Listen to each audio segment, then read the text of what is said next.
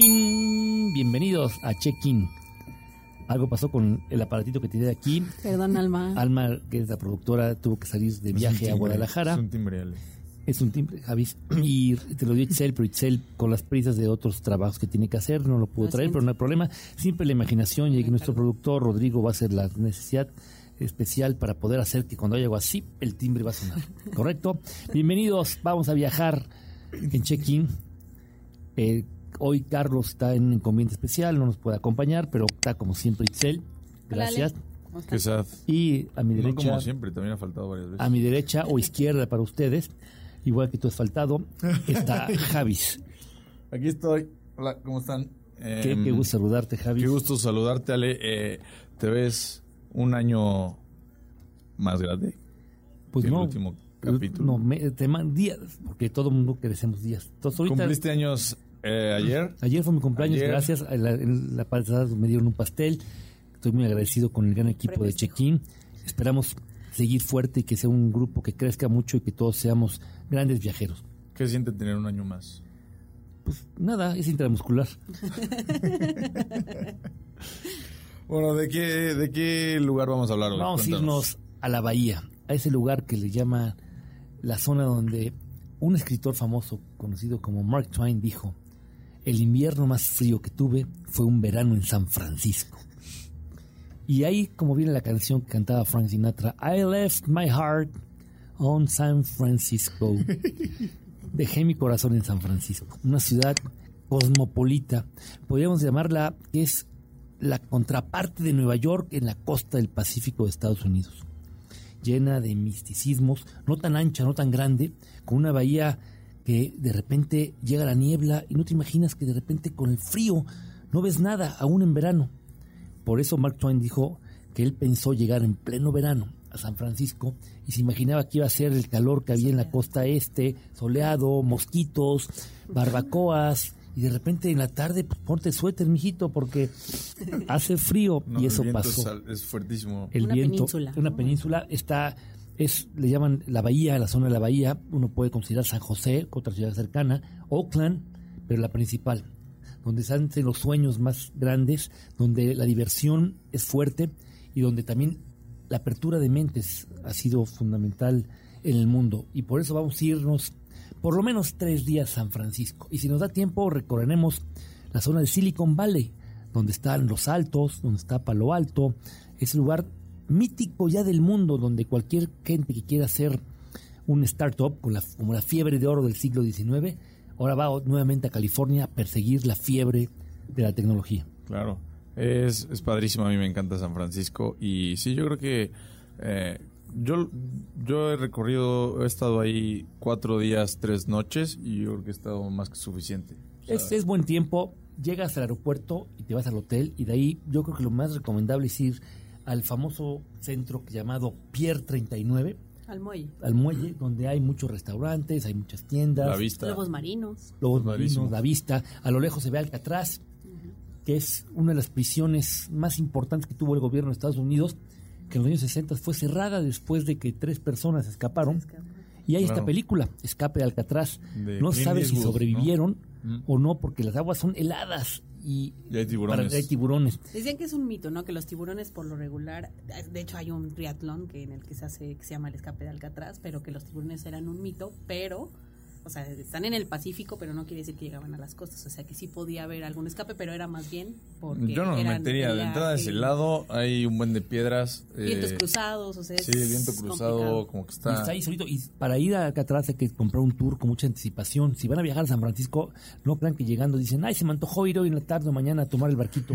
hay una demanda fuertísima, hay poca oferta, hay que verlo. Ahí te viene el barquito que hace el recorrido por la bahía, muy recomendable, porque llega exactamente hasta el Golden Gate, que es el famoso puente, creo que es el puente más visto del mundo. Sí, sin duda yo creo que debe ser el, el más famoso, el más icónico, pero no es el más largo, ni siquiera de San No es ni el más largo, no es ni el más largo ni el más alto, pero sí es la puerta hacia el Pacífico, a la puerta de lo que todo lo que venían de Asia, lo primero que venían al entrar ahí era ese muelle Claro. y tiene que tener mantenimiento todos los días de los cables colgantes y limpieza y le tienen que estar puliendo Sí, Es- claro. y llegas a un lugar del Golden Gate Park que está bajito, que hay No, caballos, para padrísimo. disfrutar. Más grande que Central Park. más grande que Central Park, y de ahí pasas a Sausalito, que es diametralmente opuesto a todo lo que vives. Y si sigues la carretera, vas a llegar a un lugar, que se llama Tiburón. El tiburón, ajá. Y es un lugar que se ve desde ahí toda la parte de San Se Francisco, con el edificio ese que tiene forma de triángulo y las calles que suben y bajan. Una ciudad que se hizo famosa también por la televisión. Hay un programa en los años 70 que se llamó Las calles de San Francisco, que era una serie policíaca, y tú veías a los policías correteando gente, subiendo y bajando, o los tranvías que van y vienen.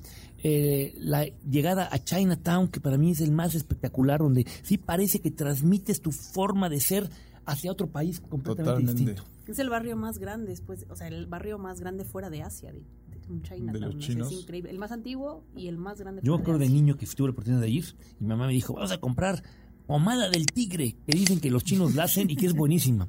Y ahí vamos todos ahí con cara de no sé dónde voy y te, y te dan la pomada del tigre que te sirve para todo, para dolores de cabeza, Como la de la estómagos, campana. como la campana, pero la del tigre y todo tenía letreros en mandarín que no lo entendías. Hay comida, hay mucha diversión. Oye, También- dale, de hecho en la casa, bueno, no a la casa, más bien ahí se creó la galleta de la fortuna, que muchos confunden que China en realidad fue creada en San Francisco por un japonés, pero ahora se adaptó y en Chinatown puedes encontrar muchas galletas. Y cerquita de ahí, ¿sabes qué hay? Está la Girardelli, la antigua fábrica de chocolates. Los chocolates, claro. Híjole, y cada vez inventan chocolates nuevos. A mí mi favorito es el chocolate claro y relleno de dulce como si fuera Blanco. Caramelo. caramelo. Caramelo es buenísimo. Es buenísimo. Ya no hay fábrica ahí, ya los han doctorado. Pero tú llegas y dices, no puedes creer la cantidad de chocolate que te puedes comer en un ratito, Sí, sí. disfrutándolo. Y aparte, yo fui en época también que hacía frío, que no era, no era, no era, no era este verano, era, sí era un, era un otoño en San Francisco, ¿Cuándo, cuándo fuiste el otoño pasado? el otoño antepasado. Ajá. Me tocó, me tocó frío, pero muy padre. El, el restaurante estaba lleno, la gente comprando chocolates, Girardelli Square, muy cerca. Luego también te cuentas a Fisherman Wharf, que es donde está el muelle de pescadores, Claro, está donde el- puedes comprar mucho de lo que fueron a pescar. Es lo que te dicen, no sé si realmente sea de ahí, pero hay muy buenos restaurantes, comida china, comida japonesa, comida del mar, comida italiana, comida americana, gente disfrutando. Está Little Italy también. Y luego, Italy. y, y luego el, el típico olor a pot, ¿no? Que como está autorizada la, la- el- La venta, la- el consumo de de marihuana. en- marihuana, en yo me tocó ir y de repente dije, esto no es un olor normal. no, porque yo, yo no consumo eso, pero sí me han dicho cómo huele. Qué raro. ¿Cómo que me han dicho cómo huele? No, se ¿Qué puede, huele? Ale. no, no se puede, ¿verdad? Bueno, algún... Pero tú cuéntanos. Eh, no, sabes que lo, lo olí porque yo una vez fui a un concierto aquí en Puebla y también me decían que así olía, entonces así me quedó grabado. te dijeron así huele el pot. El que huele todo eso, y- pero huele en muchos lados de la ciudad, huelen así. Eso Todo el es tiempo. curioso. Y también te digo que es un problema muy grande los homeless. Homeless es de los lugares en Estados Unidos que mayor cantidad de personas de la calle viven y es, cuando vas por Union Square, que es como si fuera el Zócalo, hablando en términos No, mexicanizados, lleno. lleno Sí. y por todos lados y aparte hay una asociación de ellos, este es curioso. Bien decías que es un mal mundial, ¿no, Ale? O sea, Sí. ya puede ser, no es un solo en América Claro, y Latina. un- justo en, justo en San Francisco, porque, bueno, nosotros nos subimos en un Uber, llegando literal, y nos dijo, este, hay un problema grave de homeless en Estados Unidos y en esta parte de California, por mucho más en San Francisco, porque el gobierno federal le da eh, dinero extra a la ciudad de San Francisco por mantener a todos los Todos los homeless. Entonces, todos los- la mayoría de los homeless de algunas partes de Estados Unidos se los llevan a San Francisco. Aparte es, uno de los- es una de las ciudades que mayor apertura tienen contra distintos derechos. de Ahí, empezó el Flower Power, ¿no? En Y- San en Francisco, San Francisco los de hippies la y también- Guerra en los Mundial. 60s. y también la parte de la tolerancia hacia los distintos grupos. El, el desfile del Pride. de- Del Pride también es empezó ahí. Sí, ese- Hay una zona también. Me tocó, me tocó hace creo que dos veranos y este a San Francisco igual y sí estaba el mes del Pride, o sea, creo que creo que es julio. Bueno, yo fui en Y julio. eso, o eso, junio, eso uno de que es una ciudad abierta, una ciudad pensante, un multicultural, que hay mucho mexicano también. Mucho mexicano, mucho mucho este Creo que se llama indio, ¿no? Figueroa Street, es la calle Mucho principal, la La Figueroa, principal creo que es Market Street. Market Square, y luego también suben y bajan. Commerce también es importante. Claro. Y de repente ves el tranvía, cómo va subiendo y bajando. Las colinas. Y va con una seguridad increíble. También la 50 icónica colinas. calle Lombard. ¿no? Lombard. Lombard Street, Lombard que Street es también. Sinuosa. hiper, hiper este, inclinada. O Gary Street también, que también está También. muy grande. Y, y luego de repente hay otra, que es la que tiene, que vas eh, Lombard, que es la que Lombard, vas, la que vas la vas bajando zigzag. zigzag, pero lo padre de ahí es la vista, es No, es impresionante que cómo se ve. es Un atardecer ahí es vale mucho la pena. que es una ciudad instalada entre 50 colinas que si subes a partes altas puedes ver espectacular la bahía, el Claro. Pacífico, la construcción, eh, las construcciones victorianas de las que platicábamos. Es una ciudad muy identificable, ¿no? Visualmente es como, es San Francisco. Padrísimo, sí, Sabemos. sí, sí. Y mira, imagínate un lugar donde no te imagines comer y desayunar hot cakes. Desde 1938, el Sears Fine Food hace hot cakes como los mejores productos de ese restaurante. Entonces puedes ir allá, disfrutarlos, comerlos y aparte combinarlos con diferentes cosas.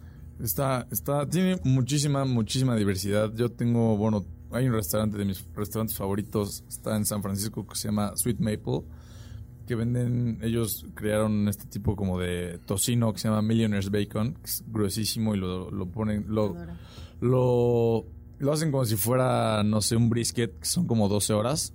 Entonces, ¿y qué más salvar? Le ponían, bueno, miel de maple y algo más, ¿no? Son como 12 horas de azúcar. Buenísimo, el, el mejor tocino que has probado. Vienen, obviamente, eh, sándwiches con Y tocino. luego hay mucho, hay mucho, hay mucho de sándwich también y mucha comida, Claro. mucho cangrejo, hay sopa de cangrejo. El clam chowder y es el tú crab chowder, decir. ¿no? En Fisherman's eh, Wharf. Wharf.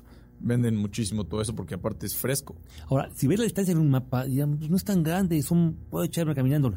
Ojo, hay tanta subida y bajada que el, cuando hay subidas sí te puede ser más pesado.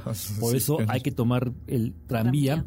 Y aprovechar los diferentes lugares, como, como bien dicen. Aparte Y es parte de la experiencia. Es parte de la ¿no? experiencia, Y es como un re- re- atractivo turístico más que un medio de transporte. pero lo Bueno, utiliza mucha gente que sabe. transporta. Y luego de repente hay unas filas impresionantes para Sí, subirte. ¿eh? para subir. Si te equivocas y no vas en una, tomas una hasta la- la- el punto donde bajan todos, te puedes tardar un buen rato para volver a subirte.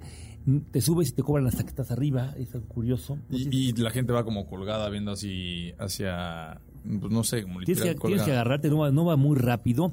Y la aventura que puedes tener es increíble disfrutando parte de una ciudad que es, como dije yo, con mística, con encanto. Pocas ciudades en Estados Unidos, porque son muy normalizadas Estados Unidos, tienen una, una diferencia, un estándar. Yo creo Ya que sé, Nueva York sí. es una, Nueva Orleans. Nueva Orleans es otra, San eh, Francisco San es una, sin Francisco, una parte de Chicago. Y sí, Yo diría que Los Ángeles también. Los Ángeles, no, Los Ángeles es más plana. Los Ángeles sí es más plana, es como any other town, yo creo, en una gran parte. Otra parte sí tiene la parte de Beverly Hills, es diferente. O la parte de Universal y la parte posiblemente del centro, pero lo demás es muy normal. Sí, sí hace. Y la más icónica y distinta y multicultural es Nueva York. Ahí dicen que si no está algo que quieres en Nueva York, No existe. es que no existe. Entonces, Nueva York es increíble, pero San Francisco es su contraparte. De ahí había mucha, fue la base fundamental de salida para la guerra, la Segunda Guerra Mundial. en cuanto- Pearl Harbor, hacia Pearl- ¿no? Sí, todos los, todos los comandos estaban en San Francisco. Claro. Hay muchas historias de familias y también del terremoto, ¿no? Saben que hubo un Sí. terremoto terrible a principios del siglo Dice- 20 que destruyó la ciudad, pero fue un terremoto más incendio que duró tres días. Fue más eso, ¿no? El terremoto no afectó tanto como los incendios provocados por el Y fue un caos. El 80%, el 80 de, la, ciudad. de la ciudad. Y como el ave fénix se volvió a resurgir sus cenizas, Wow.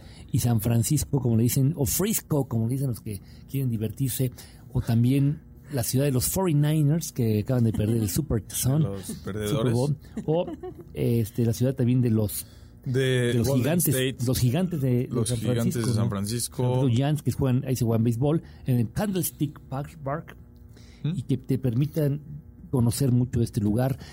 Un recorrido también padre, no deben dejar de ir a Sausalito, un puerto pesquero que está del otro lado cruzando increíble. el Golden Gate, que puedes irte en bicicleta, ¿no, Javis? Sí, sí, sí. Nosotros cuando fuimos en verano nos rentamos unas bicis en el downtown y te viene ya un mapa ahí. Yo lo súper recomiendo. Aunque sí está un poco difícil porque son subidas y bajadas durísimo, pero, pero está padrísimo porque te viene el mapa, te vienen las recomendaciones, entonces tú las puedes ir siguiendo súper fácil. Entonces lleva por todo downtown, eh, bajas un poquito y te mete directo a Golden Gate Park. Está enorme y tiene un buen de, tiene como unos jardines asiáticos padrísimos, tiene muchísimos lagos, tiene, digo, pasa la calle en medio de ahí, pero aparte también va una parte en la que vas recorriendo el Golden Gate Park con el mar y luego pues ya subes un poquito la creo que es una colina, pero sí está medio difícil y vas pasando junto a las casas que son como de este estilo Victorianas. victorianas, eh, padrísimas, clásicas, icónicas de San Francisco, que son como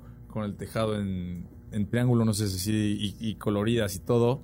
Y de ahí De hecho, recorres llaman el... las damas pin, como las damas con color o algo así, que porque son muchas de muchos Está colores. y padrísimo, muy- sí. muy lindas. Y sabes que puedes ir también, como dices tú, viendo parte de lo que puedes encontrar, sacándote una ciudad, que siempre piensas en una ciudad, ir a los museos, ir a todo lo que tienes que ver a fuerza, y estás dando tú una visita de lo cotidiano que te rompe lo normal.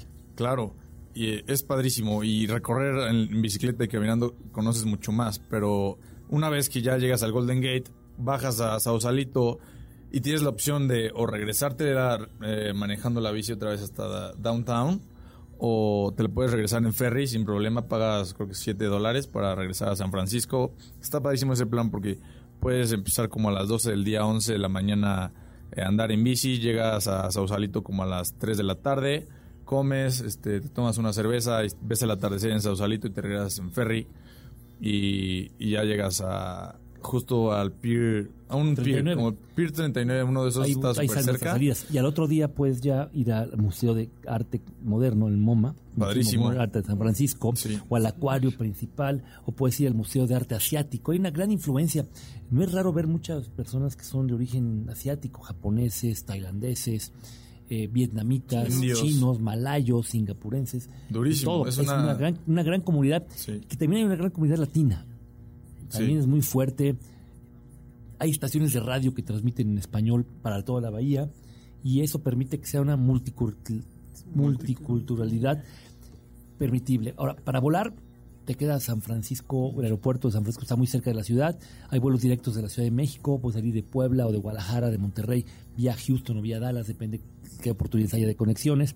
También puedes volar a Los Ángeles y de ahí conectar después por avión a San Francisco. O a San José, yo creo O a que San José también queda en un aeropuerto de San. José o queda en Oakland también. Imagínate, Oakland también. Hay tres aeropuertos en la zona internacionales con servicios de primera Sí, y claro. con conectividad fácil para todos los que quieran hacerlo. Sí. Yo, yo recomendaría que si ya vas a ir a San Francisco, que es un vuelo como de qué, tres horas y media, cuatro, cuatro, este, ya vayas tres días, cuatro a San Francisco y en cuatro horas puedes rentar un coche. Y eh, bajar hacia bajar a Los Ángeles. A, Mo- a Monterrey, quiero aclarar que no lo estoy diciendo mal, es Monterrey, es Monterrey con una R, con ¿no? una R. O- ahí está también Pebble Beach, uno de los campos de golf más famosos de Estados Unidos y uno de los acuarios más grandes también en todo el país, está en Monterrey. Está Los Gatos, que es una zona también interesante, y puedes conocer toda la zona de, de Cliff, Claro. que es muy bonito, sobre todo si recorren la carretera 1, que es la que va pegada al mar. The Pacific Coast y pueden, Highway. y pueden ir recorriendo algo que encontrarás de repente muchos coches estacionados a la mitad de la Sí. calle y es gente que está nadando o está este, Surfeando. surfeando. Pueden conocer Silicon Valley, que el famoso lugar que es como una burbuja, es impresionante el orden. Algo que me hizo muy curioso de Silicon Valley, no hay alumbrado público en las calles, en los fraccionamientos. No, la gente prende su luz, pero es toda tranquilidad, con eso alumbra. Hay varios lugares como Mountain View, que es uno de los pueblitos que tienen Es donde está Google. downtown. Y en Mountain View son, es una cuadra posiblemente de tres, eh, tres cuadras, una carretera de tres cuadras, donde te encontrarás boutiques, restaurantes y tiendas como si estuvieras en la Quinta Avenida de Nueva York. y un estacionamiento Claro. hecho por el, la autoridad municipal de Mountain View de tres pisos gratuito. Pero es carísimo, ¿no, Ale? Es caro y, la comida es cara. todo. Ahí tuve la oportunidad de entrar en Mountain View, un restaurante especializado en hummus. Ah, yo Solamente, solamente había hummus, todo con hummus. Yo Además, fui en San Francisco y si no te gusta el hummus, no entres. No, y digo, o sea, me gusta el hummus y después de ese restaurante no lo volví a comer. Creo que en un año no volví a comer. Es que toda la comida era con algún tipo de hummus, Que el hummus es eh, como una mayonesa como de garbanzo. Con garbanzo. Es garbanzo molido, ¿no? pero lo hacen con, con diferentes cosas y así es como, como termina, ¿no? Pero también le pueden poner este chipotle, le pueden poner qué más en medio. Ah, le pueden poner pollo, este, carne de cordero, todo De eso. Y ese restaurante era, era de origen eh, eh, israelí, hebreo. Y era, de verdad, muy bueno. Luego también encontré una tienda en Mountain View donde venían refrescos de todos los países del mundo. Y había jarritos de México. Chaparritas en naranjo y sangría señorial. Que es curioso. Padrísimo. Oye, Ale, algo importante que se nos está pasando y que creo que Carlos lo mencionaría es que es un buen lugar para recorrer viñedos y tomar el mejor vino de Estados Unidos en California, ¿no? En Ah, Napa. sí, Napa, Napa. que queda viñedos, 40 el- minutos. Hay justo. el festival, el, el vino, es un es una acti- como que hay, los amantes del vino disfrutarán mucho ese. Vamos a hacer una pequeña pausa para que ustedes vayan al baño o vayan por un sándwich y si van manejando, respiren tantito. Continuamos. Bueno, continuamos después de esta pequeña pausa en la que empezamos a recordar cosas que tenemos que decir que se los olvidaron a mis compañeros decir y que a mí también se me olvidó, porque queremos realmente que esta experiencia de check-in sea completa para ustedes, que viajen, yo creo que la mejor temporada para no sufrir fríos puede ser Híjole, yo creo que septiembre y octubre y verano, ¿no? aunque puede cambiar, así como dije al principio, el peor invierno de mi vida fue un verano en San Francisco. Sí, es inestable. Porque, porque pa- eh, parece y hasta te podrías imaginar que es una ciudad bastante cálida, pero no. Pero O sea, no. porque Los Ángeles está muy cerca. Muy cerca de Iscali, pero aquí estás que los vientos que acercan, y sobre todo, ¿sabes qué? La neblina. La neblina es Sí. impactante. Hay edificios que no se ven la, el, ahora sí, el piso más alto por la gran cantidad de neblina. Eso es un lugar que también vale la pena saber que es, que es muy fotografiable. Hay para sacar muchas fotografías y se puede ver en muchas películas y series de televisión. Ustedes imagínense cuántas películas han visto que salen en las calles de San Francisco como principal tranvía, protagonista. Los tranvías, la gente lo reconoce. Y los tranvías están de veras muy bien cuidados y te permite hacer una experiencia. Y ya son un monumento histórico, ¿no? Es Ahora- el primer monumento histórico Sí. que se mueve. Y, ¿Ah, el, sí? y el metro, el metro pasa por abajo de la, del mar para llegar a Oakland. Estas son las cosas curiosas que uno puede encontrar. El puente de Oakland también tiene muchísimo Es tráfico. muy Es, es mucho más largo que el Golden Gate, es casi el doble. El Golden Gate Sí. es muy bonito, pero el otro es el más, más utilizado. El otro es, sí, porque para rodear esa parte de... Es como un periférico, por así decirlo. O sea, si quieres ir a una parte de San Francisco, puedes llegar mucho más rápido usando llegando por Oakland. Y Oakland lo que tiene es una ciudad también cosmopolita, tiene mucho de lo que le pasó a Brooklyn con Manhattan, que ha crecido por su propio peso, después de estar a la sombra de un gigante. Manhattan es increíble, pero Brooklyn es ahora el lugar de moda en Nueva York, donde hay grandes manifestaciones culturales, muchos artistas callejeros y mucha Salen gente ahí, que pinta claro. sale de Brooklyn. Si Brooklyn estuviera en Texas, sería con la fuerza que tiene, sería fuertísimo. Oakland, si estuviera en Oregon, también sería una ciudad con esa Sí, energía que tiene, por la fuerza que, que hay a través del empuje que se da. Entonces, no, San Francisco hay precio para todos los hoteles. La transportación, pues ahí nació Uber, imagínense, hay miles de opciones de Uber y te ponen cosas que ni siquiera te imaginas que hay aquí. Sí, De veras, cuando ves el Uber de repente te pone, te pone, te abre, te abre sí mucho. tienes que andarle cambiando para ver qué... Twitter. Twitter es de ahí. Em, sí. Este, LinkedIn creo que está bien por ahí, muchas redes Google. sociales, Google, entonces hay mucha, hay todo, Mac. la conectividad es impresionante. Pero sí es una ciudad cara, es una ciudad, bueno... Digo, eh, por, por metro precios- cuadrado sí estamos... Bueno, un Uber también nos platicó que era un Uber, creo que era brasileño, ¿no, Alba? Y nos dijo que él vivía en San Francisco, eh, él solito en un departamento de, ya sabes, de que es un cuarto, te, te despiertas y tienes la cocina aquí y te volteas y tienes el baño acá. Tres mil dólares al mes. Él solito. Es carísimo, carísimo por metro cuadrado, pero es padrísimo. Hay también. opciones, pero es una ciudad en la que Bueno, puedes y invertir. también ¿no? obviamente hay hoteles para todo. Hay, Hay hoteles Airbnb. Hay Airbnb, ahí, ahí nació Airbnb. También. Eh, la historia de Airbnb fue de ahí que se- ahí tiene un centro de convenciones muy grande. Que justo porque el precio por metro cuadrado es carísimo. Entonces una persona que tenía un cuarto desocupado dijo, bueno, como no hay habitaciones, va a postear que tengo una habitación. Fue y compró en un Costco un, o uno parecido, un colchón de aire, por se llama Air, Air. por el colchón B&B, Bed and Breakfast.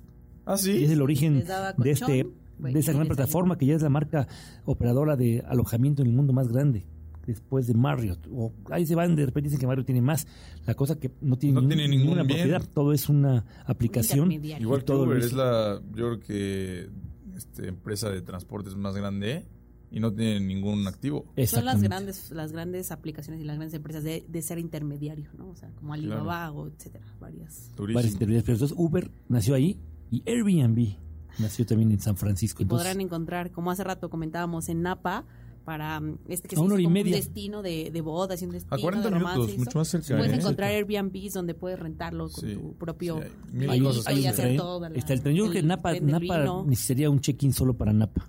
Ah, sí.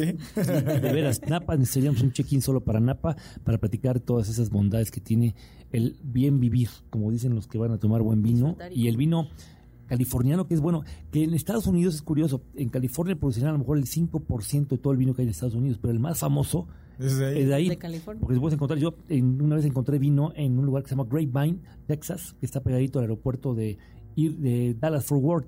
Y es un centro comercial gigante, es un outlet y de repente Grapevine, ¿qué es? Es un viñedo. ¿Ah, y te ofrecen vinos en Texas. Sí, se Nunca aprende. lo había sabido. ¿eh? Sí, Grapevine. Contigo aprendimos Texas. cada segundo.